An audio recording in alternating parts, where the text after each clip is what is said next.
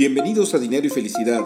Tu servidor Alberto Tobar te invita a reflexionar sobre el coaching de vida y las finanzas personales, con el único fin de que te sea útil para alcanzar tus objetivos y sueños. Sígueme en tu plataforma favorita de podcast, mándame tus comentarios y dudas. Me puedes encontrar en redes sociales con mi nombre Alberto Tobar Castro. Comenzamos.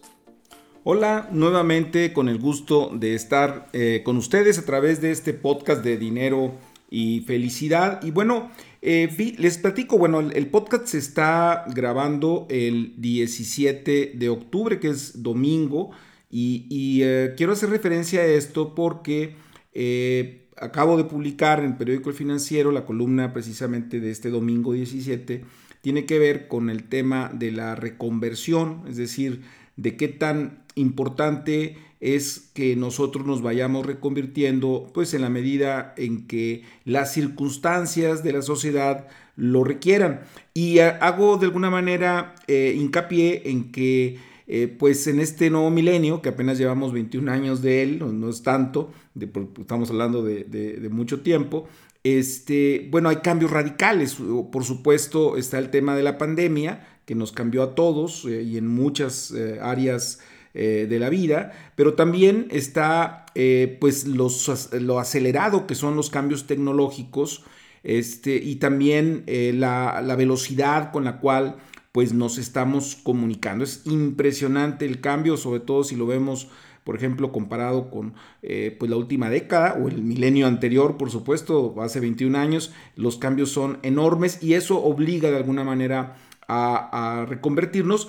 Y, también comentó algo muy importante que es en relación a la obsolescencia, es decir, que ya la, la calificación de viejo va más allá del sentido cronológico, es decir, estás viejo porque tienes mucha edad, a hablar de una vejez por obsolescencia o por una falta de actualización. Y esto le pega a todos, le pega inclusive a los jóvenes si no eh, pues se actualizan pronto, son viejos tecnológicamente. Pero hago de alguna manera referencia a esto porque el día de hoy también eh, vi una nota en el periódico El Financiero eh, muy interesante, dramática creo yo para los jóvenes, que es en relación a la información que pues surge de lo que es la encuesta nacional de egresados 2021 eh, y donde de alguna manera lo que dice es que el 43%, fíjense, 4 de cada 10, 43% de los egresados universitarios obtuvieron un salario de entre 3 mil a 8 mil pesos mensuales en su primer empleo. Eh, estos montos, dice, 3% más abajo de los registrados en el 2020. Y fíjense, también el 20%, o sea, 2 de cada 10 recibió un salario entre 8 mil y 15 mil y solamente un 3.9% eh, más de 15 eh, mil pesos eh, mensuales. Entonces, bueno, esto es dramático porque los jóvenes se están enfrentando a una situación laboral bastante complicada este producto, básicamente de nuevo al, tema de la pandemia, a unas, obviamente también una sobreoferta de trabajo. Estamos hablando de que estas generaciones es el, boom de jóvenes, es la mayor cantidad de jóvenes eh, en proporción con el resto de la población eh, y, el efecto de la pandemia y pues también el, efecto de la falta de crecimiento del país derivado de las restricciones de movilidad que se dieron.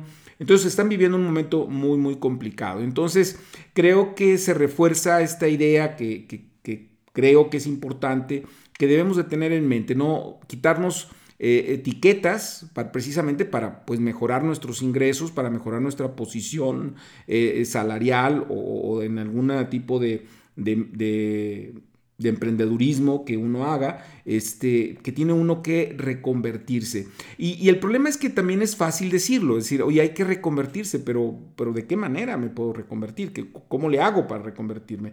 Y entonces les quiero compartir el día de hoy también la idea de retomar eh, algo que ya está por ahí, que es el tema del Océano Azul, que es un libro que nace con un enfoque de empresarial, es decir, eh, buscando ayudar a las empresas precisamente a que busquen ese océano azul. Eh, este libro, que está escrito, y espero pronunciarlo de manera adecuada, este, está escrito por Chan Kim y René Maubor, que si lo pronuncié bien, ¿verdad? Y de alguna manera, eh, pues ayuda a identificar esa reinvención que las empresas en principio tienen que hacer. lo que dice el libro de El Océano Azul, en, muy pocas palabras, es que las empresas eh, se mueven a veces en océanos rojos, sangrientos, dicen, en donde se destrozan unos a otros las empresas eh, por, por esa parte competitiva y que tienen que salirse de ese marco de demasiada competitividad para presentar algo diferente a lo que usualmente se tiene y, obviamente pues buscar eh, el satisfacer al, al mercado, a los consumidores. Entonces este enfoque creo que es bastante interesante para poderlo aplicar también a nosotros mismos. Es decir, eh, estos salarios que yo acabo de comentar están de alguna manera inmersos en un tema de, océano rojo, es decir, de alta competitividad. Este, y que tenemos que buscar la manera de salirnos de ahí precisamente para encontrar mejores ingresos y poder encontrar obviamente pues mayores índices de empleabilidad. Eh, les voy a comentar eh, muy brevemente que la, postura de, este, de esta sugerencia, ¿verdad? A través del Océano Azul, que dice que tienes que encontrar, eh, que eliminar en la propuesta en, términos de valor a la actividad que, realizas, eso es un punto, que reducir, o sea, es que eliminar, que reducir, que incrementar, y qué crear nuevo, ¿no? Es decir, esto obviamente lo aplican en función de una empresa, pero creo que podemos adaptarlo a nuestra formación eh, pues profesional o empírica. Entonces, la primera pregunta que va dirigida a qué eliminar en la propuesta de valor de mi actividad, creo que va muy ligado a la idea de desaprender, es decir, qué es lo que yo he estado haciendo, ya sea eh, en términos de, la experiencia o mi actitud o, la, forma en que hago mi trabajo o que vendo mis productos, que debo de dejar de hacerlo. Es decir, que, que tengo que desaprenderlo porque esto ya no funciona. Ahora con los cambios tecnológicos creo que es muy claro que hay cosas que hay que a veces dejar de hacer porque eso ya no está funcionando. Y como por ahí le atribuyen a Einstein, dicen que la locura es estar haciendo lo mismo siempre pensando en que vamos a tener resultados diferentes. Entonces, la idea aquí es buscar esas cosas que tenemos que dejar de hacer. Cuando hablamos de qué reducir, bueno, eh, es un tema de, graduación, es decir, hay cosas que vamos a desaparecer, pero hay cosas que a lo mejor podemos mantener, pero simplemente reducirlas. Eh, a lo mejor es un tema también de actitudes, de negaciones sobre cierto tipo de, cuestiones que necesitamos pues simplemente reducirlo, ser más proactivo tal vez, este, estar más dispuesto a la comunicación. Eh, no sé, yo veo, por ejemplo, hay algunas personas que, que, dicen, es que yo no soy tecnológico, ¿no? Entonces yo trato de usar lo menos posible. Híjole, pues no es de que seas tecnológico, ¿no? Es simplemente que, ahora la tecnología pues, es parte de, lo que es común y que tienes que usarlo. Y entonces tienes que reducir esa actitud de negación sobre el tema para poder abrir tu mente a cosas nuevas. Y ahí está el tema de qué incrementar, ¿no? Es decir, qué tenemos que incrementar.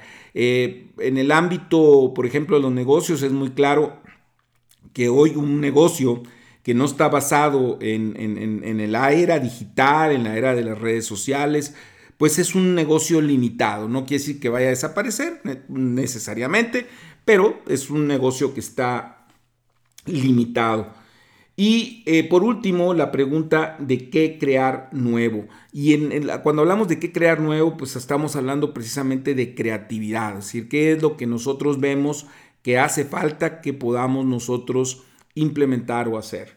Entonces yo creo que aquí se abre un abanico de cosas impresionante.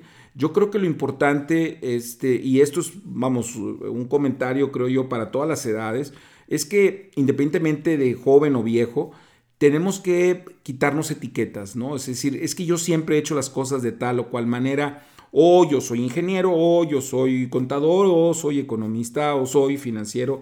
Pues bueno, eh, vamos a ponerlo en estos términos. Tengo una capacitación o tengo una preparación de, pero eh, pues sabemos que vamos un poco reconvirtiéndonos en función de pues nuestras, nuestras preferencias, de nuestras experiencias, de las oportunidades que se van dando en el mercado.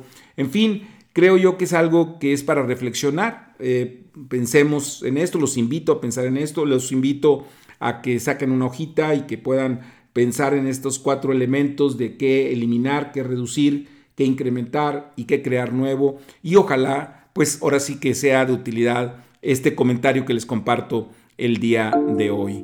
Por mi parte es todo, como siempre me, interesan mucho sus comentarios este, a través de las redes sociales, particularmente a través de Instagram, arroba atobar.castro. Pásenla bien.